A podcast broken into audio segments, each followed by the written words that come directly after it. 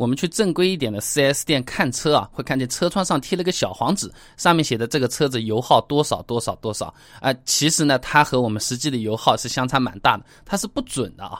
那这个东西它为什么会不准呢？我去查了一下资料，也请教了一些朋友啊。呃，事情是这样的，是因为算法。这工信部的油耗呢，首先它也不是工信部测的啊，它是认证的第三方检测机构来进行测试的啊。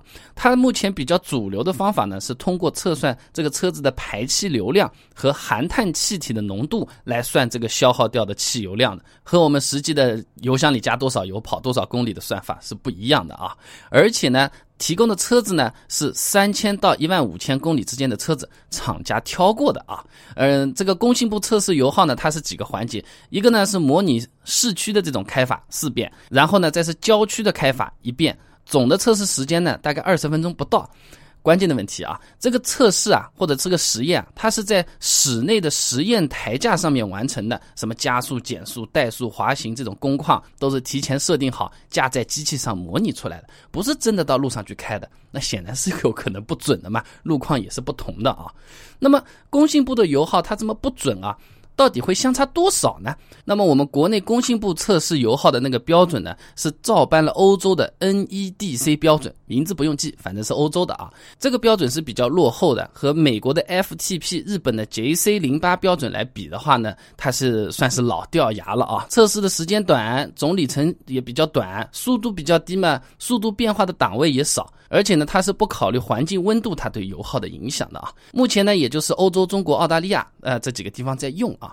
那它这个具体测试的是这样的：最高车速呢是五十公里每小时，平均车速呢是十九公里每小时，每个循环时间呢是一百九十五秒，三分钟多一点的时间，一共呢开四点零五二公里这么一个距离，它算是完成了这么一个市区路况的这么一个运转，开四遍。然后的话呢是郊区路况，平均车速呢。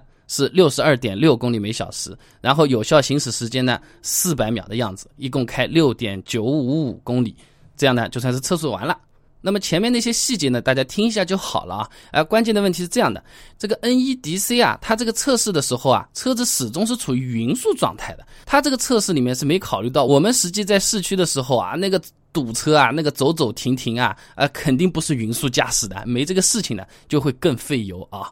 那么这个测试的时候，发动机肯定是状态比较好的，因为是匀速行驶的嘛，所以说实验出来的结果油耗一般都是比实际油耗要低那么一点点的，往往呢是一个油到两个油左右。排量车型不同，有可能会有偏差，有个概念参考一下就可以了。那么除了刚才我们实际路况和它实验室路况不同这么一个因素以外，还有一个很重要的因素就是 NEDC 啊，它这个是完全忽略气温对油耗的影响的。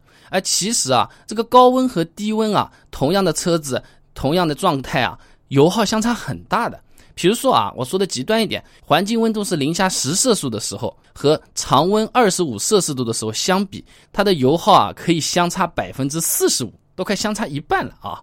那再补充一句呢，就是我们这个标准最后一次修改的时间是两千年，呃，和现在的一七年的路况比起来，是真的是天差地别了。以前的高架还叫高架，现在高架都叫高空停车场，是吧？那相差的路况很多，这个测试方法有可能就不太跟得上了啊。那么，除了刚才我说的路况、气温这些因素和我们实际使用的情况不同，导致油耗偏差之外呢，还有个就是使用的时候不同。在测试的时候，环境温度始终是二十五度，空调不开的，灯光不开的，没有导航的，音响不用的，上面也是不做多余的人的。那我们真的开的时候，实际情况肯定有偏差的啊！你这个开空调，你最起码相差个零点七到一点五升百公里的油耗，对吧？你多载重二十公斤，差不多一个大的行李箱，油耗有可能就大概要增加百分之一左右啊！我们开车的时候，有时候放点音乐啊，啊，用个导航啊，空调吹吹啊，晚上总得开个灯吧？前排坐个媳妇儿、男朋友、女朋友，后排说不定再来一个什么丈母娘、老丈人啊，买东西还有什么大包小包这么一放，很复杂的这种环境和测试环境相差非常多。反正简单的讲就是不准，而且工信部的油耗一定比实际的油耗要来的低。那我刚才说的是实验方法上面所引起的不标准和不同啊，哎，其实厂家那边也是在做工作和技术方面啊，呃，设置方面啊，啊，都会影响这个算法。比如说你这个混合动力的车型去参加这个测试啊，简直就像作弊一样。因为这个混合动力车型在低速行驶的时候，完全是由电池驱动的，那发动机它是完全关闭的啊。你比如说比亚迪插电混合型的车子啊，工信部油耗一点六升，这怎么可能会这么低嘛，是吧？因为这个车子啊，它完全可以靠电池行驶七十公里。啊，那市区循环的那个 NEDC 的测试啊，它才开四公里，全部用电就好了了。所以说，实际的开起来的这个油耗和工信部的油耗比起来啊，有可能相差两三倍。什么雷凌卡罗拉所混合的也是道理一样的啊。那这个好歹是用一种技术，只能体现出这个测试不够科学啊。还有些呢，就是有一点那个啥了，中国特色啊。首先呢，就是送测的车辆啊，人家是挑过的。它的配置有可能是特别的，比如说特别轻的啊，或者说这个发动机它这个喷油量是调过的，等等等等这种东西，这种外界人为的因素加上去呢，就会让这个数据更加更加的不准啊。说了那么多，反正就是不准。那这个东西为什么还存在？对我们自己有什么用？哎，我跟了大家分享一下啊。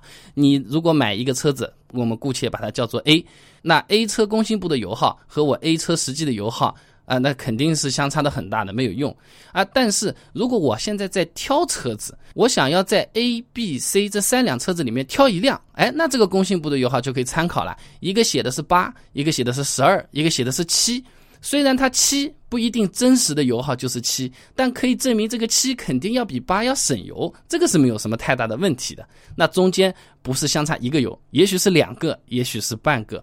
那这个就是一个对我们消费者来说最大的参考意义了。买车的时候，到底谁比谁省油，我们这个还是用得上的。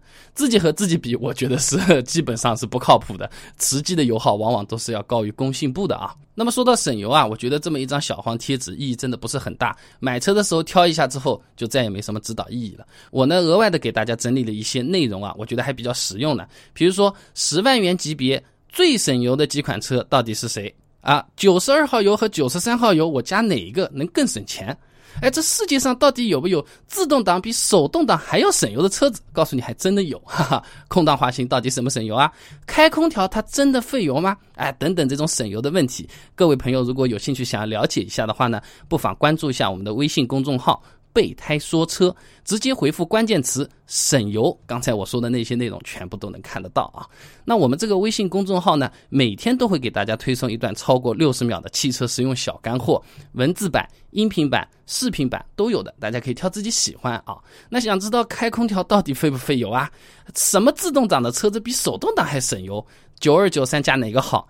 呃，很简单的，手机打开微信，搜索公众号“备胎说车”。直接回复关键词“省油”就可以了。备胎说车，等你来玩哦。